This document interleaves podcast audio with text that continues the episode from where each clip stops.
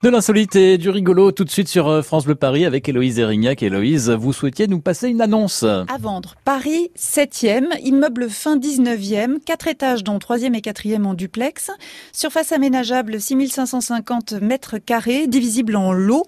Structure en fer pudelé. Belle situation, sans vis-à-vis, bon potentiel commercial, état impeccable, disponible de suite. Beau, beau potentiel effectivement. Alors si c'est un poisson d'avril, Héloïse, il est un petit peu gros. Ça s'est vu. Oui, parce que ce que je vous ai décrit, c'est la Tour Eiffel qui fête ces jours-ci ses 130 printemps.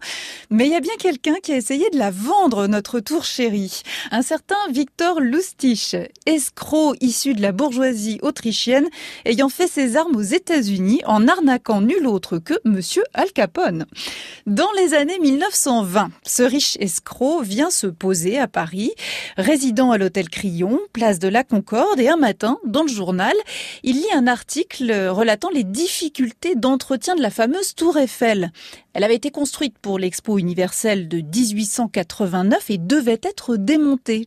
On l'a sauvée parce qu'elle avait une utilité militaire, mais à l'origine elle n'était pas faite pour tenir debout aussi longtemps, donc de gros travaux étaient nécessaires. Et l'article se terminait ainsi. Devra-t-on vendre la tour Eiffel?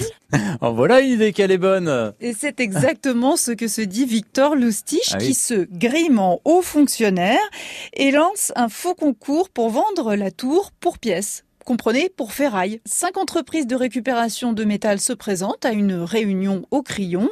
Lustig fait également faire le tour du propriétaire au ferrailleur grâce à une fausse carte du ministère. Il les fait monter dans le monument un gros coup de bluff, vous imaginez un peu la jubilation.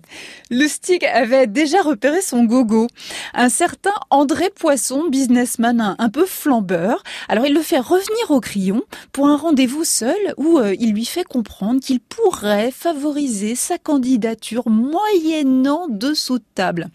Il n'en faut pas plus pour convaincre Poisson de l'authenticité de ce fonctionnaire corrompu et lui verser le dit bakchich. Et alors, est-ce qu'on l'a attrapé le loustic Oui, c'est ça, fameux loustic. Vous avez raison. Eh bien, pas là, non. André Poisson sans doute par honte de s'être fait rouler dans la farine, n'a pas déposé plainte. Et Lustig s'est tout de même fait arrêter dans les années 30 aux États-Unis, où il est retourné pour s'adonner à la fausse monnaie. Notre Tour Eiffel, elle, nous appartient toujours et on lui souhaite un joyeux anniversaire. Absolument, la Tour Eiffel debout depuis 130 euh, ans.